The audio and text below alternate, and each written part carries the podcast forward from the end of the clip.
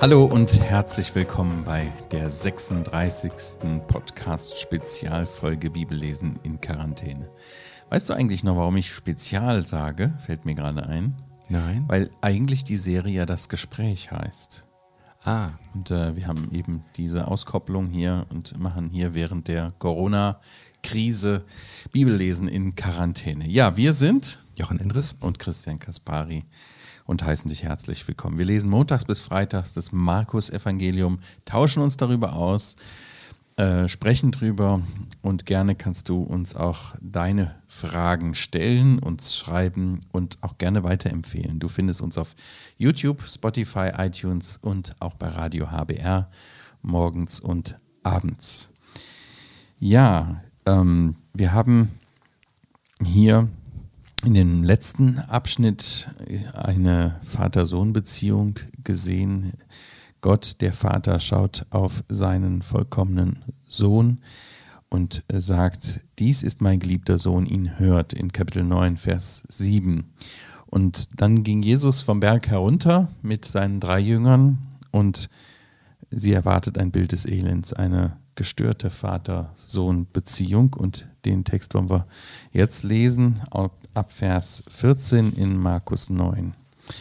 Und als sie zu den übrigen Jüngern kamen, sahen sie eine große Volksmenge um sie her und Schriftgelehrte, die mit ihnen stritten. Und sobald die ganze Volksmenge ihn sah, erstaunte sie sehr, und sie liefen herbei und begrüßten ihn. Und er fragte sie, worüber streitet ihr mit ihnen? Und einer aus der Volksmenge antwortete ihm, Lehrer, ich habe meinen Sohn zu dir gebracht, der einen stummen Geist hat, und wo er ihn auch ergreift, zerrt er ihn zu Boden, und er schäumt und knirscht mit den Zähnen und wird starr. Und ich sagte deinen Jüngern, dass sie ihn austreiben möchten, und sie konnten es nicht. Er antwortete ihnen und spricht, Ungläubiges Geschlecht, bis wann soll ich bei euch sein? Bis wann soll ich euch ertragen? Bringt ihn zu mir. Und sie brachten ihn zu ihm. Und als der Geist ihn sah, zerrte er ihn sogleich, und er fiel zur Erde, wälzte sich, schäumte. Und er fragte seinen Vater, wie lange ist es her, dass ihm dies geschehen ist? Er aber sagte, von Kindheit an. Und oft hat er ihn bald ins Feuer, bald ins Wasser geworfen, um ihn umzubringen. Aber wenn du etwas kannst, so hab Erbarmen mit uns und hilf uns. Jesus aber sprach zu ihm, wenn du das kannst, dem Glaubenden ist alles möglich. Sogleich schrie der Vater des Kindes und sagte, ich glaube, hilf meinem Unglauben. Als aber Jesus sah, dass eine Volksmenge zusammenläuft, bedrohte er den unreinen Geist und sprach zu ihm, du stummer und tauber Geist, ich gebiete dir, fahre von ihm aus und fahre nicht mehr in ihn hinein. Und er schrie und zerrte ihn heftig und fuhr aus, und er wurde wie tot, so dass die meisten sagten, er ist gestorben. Jesus aber nahm ihn bei der Hand, richtete ihn auf und stand auf. Und er stand auf. Und als er in ein Haus gegangen war, fragten ihn seine Jünger allein, warum haben wir ihn nicht austreiben können? Und er sprach zu ihnen, diese Art kann nicht ausfahren, als nur durch Gebet. Ja, auch wieder eine eindrückliche Geschichte. Jesus steigt vom Berg herunter und wird konfrontiert mit dieser Not. Ein krasses Gegenbild vom Vater und Sohn auf dem Berg. Denn dieser Sohn hier oder dieser Vater hatte keine Gemeinschaft mit dem Sohn. Das war einfach gar nicht möglich. Nein, von Kind auf an ja. hat diese Familie vermutlich unter diesem Zustand gelitten, ja. nicht wahr? Und wir sehen noch was hier, nämlich diese Ohnmacht der Jünger. Die übrigen Jünger waren ja auf dem, auf dem Boden geblieben, wollte ich fast sagen. Also unten geblieben im Tal. Und ähm, hier war der Vater eben an sie herangetreten und sie vermochten es nicht, hier ähm, zu helfen. Ja, wie so häufig im Markus-Evangelium, sobald die Jünger vermeintlich oder tatsächlich ohne den Herrn sind, läuft nichts mehr. Funktioniert es nicht, ja. Auf dem See, wo er schläft, auf dem See, ja. wo er nicht dabei ist. Andererseits, Jochen, muss ich ihm unterbrechen, äh, Jesus hat seine Jünger ausgesandt und äh, da, da, war was anderes. Interessant, nicht wahr? Was für ein Widerspruch, genau. Danke, dass du, äh, dass du unterbrichst. Genau, in Kapitel 6 hat es geheißen und sie trieben viele Dämonen aus und salbten viele ja. Schwache mit Öl. Kapitel 3 heißt es, er bestimmte zwölf, dass sie bei ihm seien und dann heißt es dort, und damit sie Dämonen austreiben, dass er ihnen die Macht gäbe, Dämonen auszutreiben. Offensichtlich. Prinzipiell ist das möglich. Irgendwas fehlt hier aber trotzdem. Ja. Sie sind ohne Jesus, ja, wir sind ja auch ohne leibhaftig, dass der Herr unter uns Ja. ist. Ja, was ist das? Ich glaube, wir werden im Laufe des Textes dazu kommen. Das ist der Glaube Mhm. und das Gebet ist, oder? Das Mhm. fehlt hier. Absolut. Ja. Aber das wollen wir festhalten, dass wirklich, ja, ohne Jesus zu sein, gefährlich für Jünger ist. Also die sind ja hier uh, überfordert. Ja, die Schriftgelehrten kommen, der Mann kommt, der Vater kommt, alle zerren an ihn und sie sagen, hoffentlich kommt der Herr bald wieder. Ja. Hoffentlich ist er bald wieder vom Berg runter, könnte ich mir vorstellen, oder? Ja, könnte ich mir auch vorstellen. Aber angesichts der Ohnmacht, ich meine, der Vater, der hat das ja schon viele Jahre äh, mitgemacht, habe ich mir auch gefragt, was hat dieses, dieses äh, Leiden, diese, ja, diese, ja, dieses Leiden, was, was hat das bedeutet für diese Familie, diese Ängste und Nöte, die der Vater dieses Kindes ausstehen musste. Ja, und dieses geplagte Kinder. Ich meine, wir, wir kennen das, du hast auch Kinder, ich habe auch Kinder, wenn die mal krank sind, dann leiden wir mit. Dann gibt es auch manchmal Zeiten, wenn man nichts machen kann, dass man sagt, oh, ich würde da lieber liegen, als, als dich so leiden zu sehen. Ne? Äh, Und das war eine große Not hier und in seiner Ohnmacht und Unfähigkeit kommt er zu der einzig richtigen Adresse, zu Ja. Jesus. Das steht hier wirklich, nicht wahr? Er sagt hier, ich habe meinen Sohn zu dir gebracht, Vers 17. Ja. Der Jesus war ja gar nicht da. Er dachte wohl, der Herr Jesus wäre da, weil er die Jünger sieht. Ja. Er wollte gar nicht zu den neuen Jüngern, er wollte zu Jesus. Ja, genau. Das sollten wir festhalten, wenn wir diesen Vater jetzt weiter betrachten. Der Vater geht schon an die richtige Adresse, nur der Herr ist nicht da.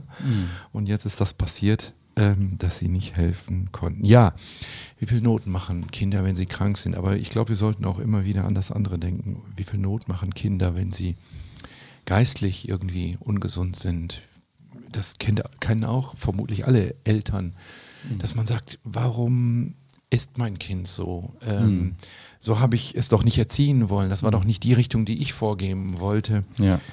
Und auch für diese Not, glaube ich, ist dieser Text unheimlich ermutigend, macht uns sehr viel Mut, auch mit diesen Dingen zu dem Herrn zu kommen Ja. und zu sagen, ich bete jetzt und ich habe den Glauben und den Rest wird der Herr machen. Ja, genau. Und, und äh, im Gegensatz, wenn man weiß, dass die eigenen Kinder im Glauben sind, das ist eine große Freude, ja, die Ja. man haben darf als Eltern, aber auch als geistliche Väter und Mütter. Ich dachte gerade, wo du das sagtest, an äh, den dritten Johannes, da, da äh, schreibt der, ähm, der Johannes dem äh, geliebten Gaius, eine größere Freude in Vers 4 steht das, habe ich nicht als dies, dass ich höre, dass meine Kinder in der Wahrheit wandeln. Ja. Und das ist eine, eine wirklich große Freude, wenn man sehen darf, äh, deine geistlichen Kinder oder deine leiblichen Kinder, die leben mit dem Herrn. Ja. Und sie leben in der Wahrheit und gehen so- im Glauben. Nicht wahr? Und so können wir uns vorstellen, mit welcher Freude auf dem Berg Gott der Vater gesagt hat, seht meinen Sohn, hört ihn allein. Genau, ja. Warum, jetzt kommen wir hier zu diesen Jüngern, was ist denn los mit denen? Und ehrlich gesagt, ich, ich weiß nicht, aber ich weiß nicht, wie dir das geht, aber wie oft tue ich, Jochen, äh, ähm, oft Dinge routiniert. Auch in meinem Dienst in der Gemeinde, hier im Missionswerk, was ich machen darf. Und meine, ja, ich kann das schon. Vertraue auf meine eigene Kraft. Habe ich ja schon so oft erfolgreich gemacht, wird auch diesmal wieder gut gehen. Genau. Ne? Und äh, offensichtlich funktioniert das aber Ja. nicht. Also das waren alles ja Jünger, die schon mal Dämonen ausgetrieben Ja. haben, wenn man Kapitel 6 liest. Das scheint so gewesen zu sein. Das heißt da nicht, neun, neun hatten keinen Erfolg oder so. Ja. Das heißt, die kommen alle zurück und berichten ganz begeistert, was sie alles haben tun können. Ganz genau. Ja, ich denke, dass der Herr Jesus ja hier in Vers 19 uns den Schlüssel gibt. Er antwortet ihnen und spricht ungläubiges Geschlecht. Ja. Also der Unglaube ist das hier, was das äh, verhindert. Und ich denke, man kann in zwei Richtungen denken. Man könnte an den Unglauben der Jünger denken, da kommen wir noch in Vers ganz zum Ende, 28, Mhm. 29 zu. Aber auch an den Unglauben in der Bevölkerung hier. Wir haben ja gelesen, dass der Jesus sich wundert, dass er in Nazareth, in seiner Geburtsstadt, nicht so viele Wunder tun kann. Da hatten wir drüber gesprochen, weil er wunderte sich über ihren Unglauben. Markus 6, Vers 6. Und da heißt es, und er konnte dort kein Wunderwerk tun. Und dann heißt es nachher, nur weniger hat er geheilt und so. Das heißt, nicht, Gottes Macht ist nicht begrenzt dadurch, dass er jetzt plötzlich etwas nicht könnte. Oder jetzt funktioniert der Trick nicht mehr mit den Jüngern. Natürlich hat er funktioniert, wenn das von Gottes Seite her kommt. Aber es gibt eine Umgebung des Unglaubens, da zieht sich Gott zurück. Oder eine ähm, Umgebung des Unglaubens, da wartet Gott ab, ob nicht langsam doch glauben kommt. Wir werden ja das hier sehen, dass er sozusagen wartet auf die Antwort des Glaubens.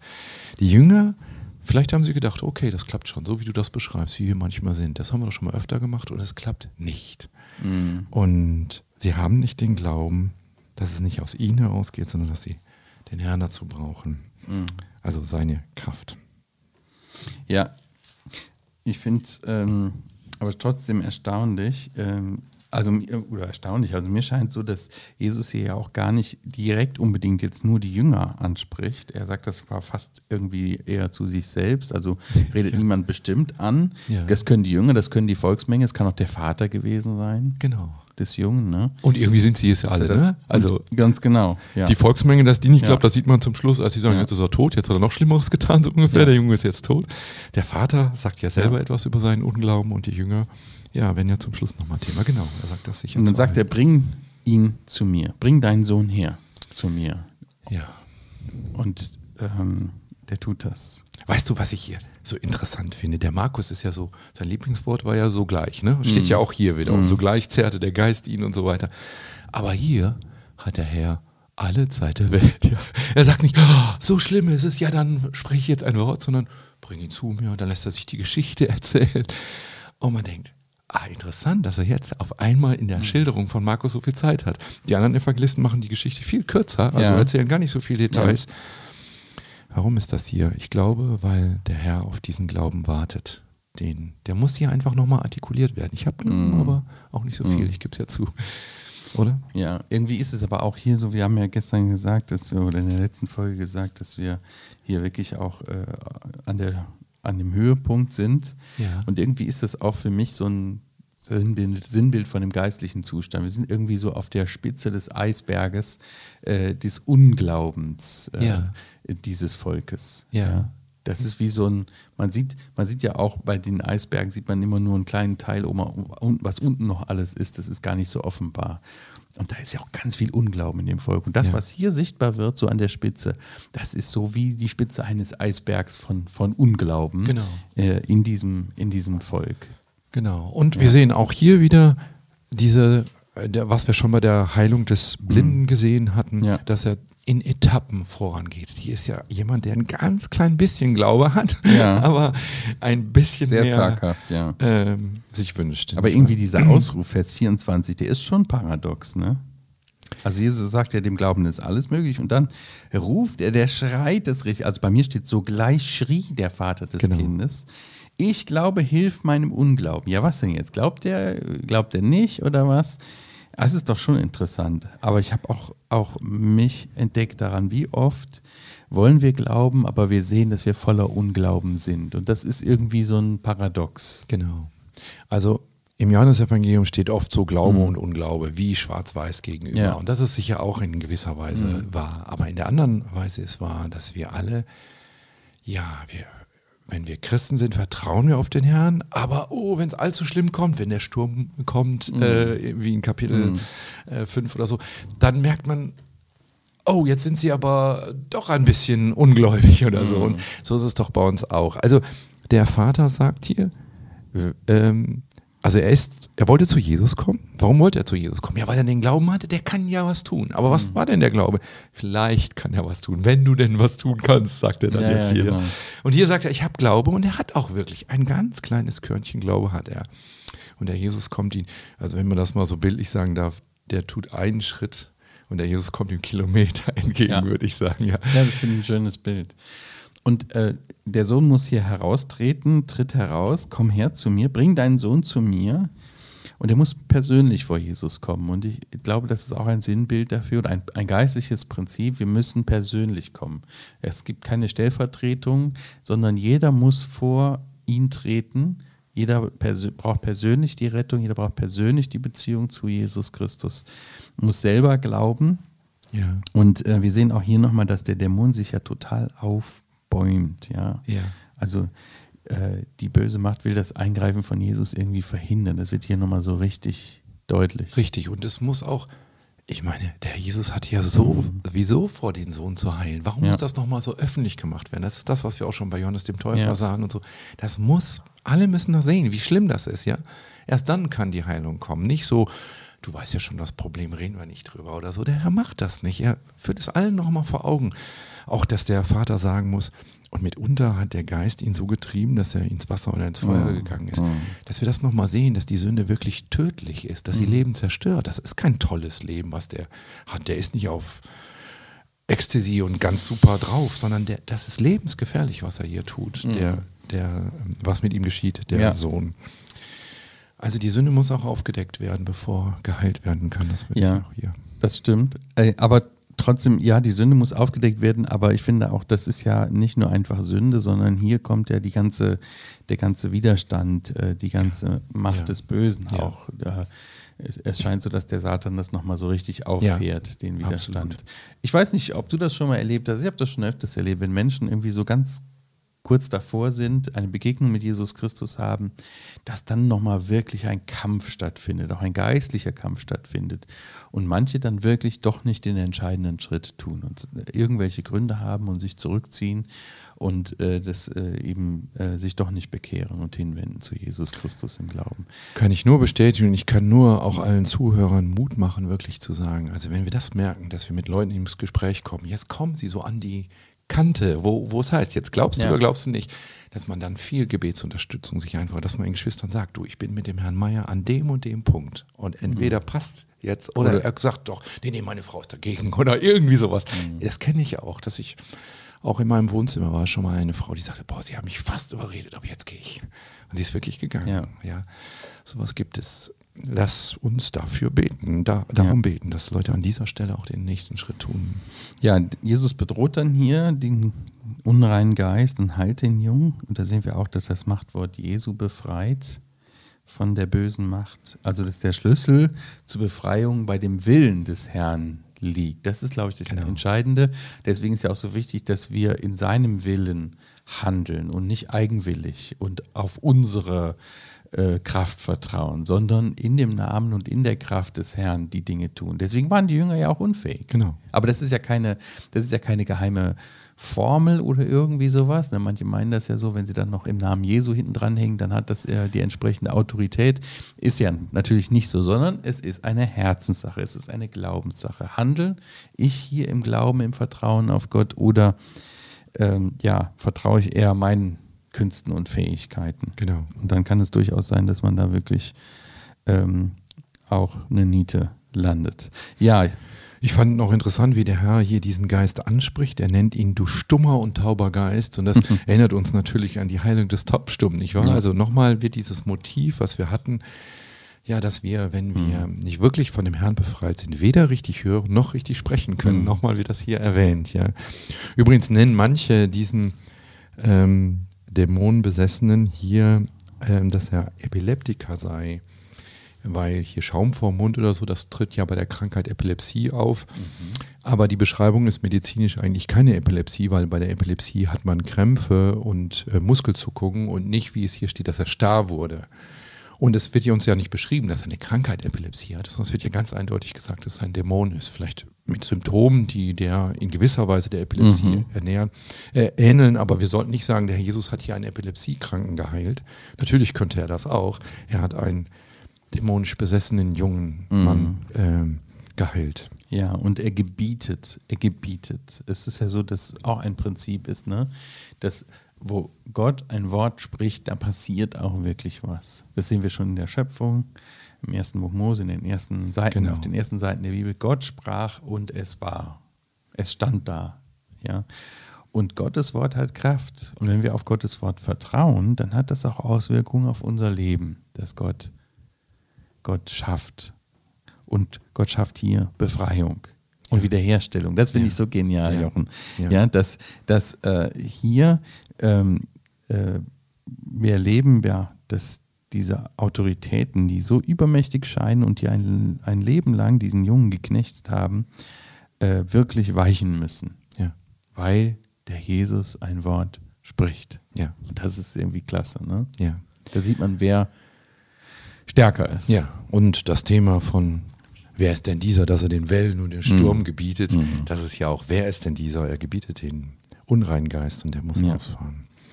Ja, aber das hat ja noch einen kleinen Nach, ähm, Nachgeschichte hier. Vers 28, mhm. 29 ist ja sozusagen fast ein Nachwort. Nicht wahr? Sie gehen jetzt ins Haus. Ähm, das war nicht ihr Zuhause, sondern das Haus vermutlich des Gastgebers. Sie sind ja immer noch in ähm, Caesarea Philippi äh, vermutlich, sind ja nur vom Berg mhm. Und dann fragen die Jünger nochmal, warum haben wir ihn eigentlich nicht austreiben können? Das lässt ihnen keine Ruhe. Das ist mhm. ja auch gut so, oder? Dass mhm. sie da nachfragen. Wir sollten uns auch nachfragen, äh, nicht, ähm, nicht immer und ständig, aber warum hat der Herr hier da mir nicht die Vollmacht, die Kraft gegeben? Mhm. Und die Antwort ist hier, diese Art kann durch nichts ausfallen, als nur durch Gebet. Manche äh, Schriften fügen auch Fasten hinzu. Genau, vielleicht, ja, gut, dass du das sagst. Also das finde ich interessant. Ich habe das noch so im Kopf, vielleicht der eine oder andere Hörer auch, dass hier steht, es gibt also Dämonenarten, die nur durch Fasten und Gebeten, mhm. äh, Gebet äh, herausgehen. Interessanterweise hat die neuere Textforschung ergeben, dass das wohl nicht hier gestanden hat. Ich mhm. muss denen glauben, ich kann da jetzt nicht die Argumente vorzählen, aber und wenn ihr in die Parallelstelle guckt im Matthäusevangelium, dann ist auch dort ähm, das Fasten weggekommen. Mhm. Das heißt, vielleicht hat der eine oder andere im Kopf, ja, es gibt auch eine Stelle, die sagt, das geht nur mit Gebet und Fasten. Wir haben auch, äh, als wir mhm. über Fasten sprachen, kurz darüber geredet. Nein, diese Stelle gibt es nicht, auch obwohl, obwohl wir sie so im Kopf haben. Vermutlich ist das nicht Bibeltext später reingekommen. Und vielleicht auf dieser Tendenz hin, ja, wir machen das als religiöse Übung, das Fasten. Mhm. Und das ist ganz sicherlich falsch. Das hatten wir auch bei Fasten gesagt. Es spricht nichts dagegen zu beten und auch dabei zu fasten. Das, mhm. äh, ähm, aber nicht als eine, ah ja, das ist unser magisches, damit können ja, wir Gott ja. überreden und damit ja. wird er dann auch mhm. Sachen machen, die er sonst nicht macht. Nein, er wird auf unser Gebet, auf unser ernstliches Gebet hören, sagt Jakobus. Ob der Ernst darüber darin betont wird, dass wir auch gleichzeitig fasten oder mhm. indem wir viel beten mhm. oder indem wir sehr mit äh, Konzentration beten, das mag dahingestellt sein. Es steht jedenfalls hier nicht im Text. Aber mhm. Gebet, ein gläubiges Gebet ist ganz entscheidend. Jakobus ja auch, oder? Der das sagt. Mhm. Ja, wird auch wieder klar in unserer heutigen Geschichte, ähm, dass der Jesus den Glauben sucht. Ja, er sucht unseren Glauben. Genau. Und wir und seinem Wort vertrauen. Das ist die Voraussetzung. Ja. ja, vielleicht auch zum Schluss die Frage, an dich? Was sieht er bei dir? Sieht er Glauben in deinem Herzen, das sich vertrauensvoll an Jesus Christus wendet, auch in scheinbar ausweglosen Situationen? Er kann retten, er kann heilen, er kann eingreifen und wiederherstellen. Ja, wir haben diese zwei Geschichten hier in der Folge gehabt: Vater-Sohn-Beziehung ja. auf dem Berg, die vollkommene. Gott bekennt sich zu seinem Sohn, dies ist mein geliebter Sohn, ihn hört. Eine wunderbare Gemeinschaft. Sie gehen herunter vom Berg und sehen dieses Elend, was die Sünde anrichtet. Ja, ähm, dieser Vater hatte keine Gemeinschaft mit seinem Sohn. Im Lukas-Evangelium steht es, glaube ich, er gab ihn seinem Vater zurück. Ja. Das finde ich auch. Das äh, muss toll für den Vater gewesen sein. Ja? ja? Diese Barmherzigkeit, die darin sichtbar wird, da ist auch Wiederherstellung. Da, wo der Herr Jesus mit, mit, mit seiner Wahrheit, mit seinem Licht, mit seiner Gnade äh, wirkt, mit seinem Wort wirkt, da passiert Wiederherstellung, auch in Beziehungen. Und das ist großartig. Ja, auch die Eltern nicht aufhören zu beten, im Glauben beten für die Kinder, die noch nicht im Glauben stehen. Genau. Gut. Ja, vielen Dank fürs Mitmachen. Gerne kannst du uns weiterempfehlen, uns liken, teilen oder deine Fragen schreiben, Anregungen, podcast.heukebach.org. Wir sagen Tschüss, bis zum nächsten Mal. Tschüss.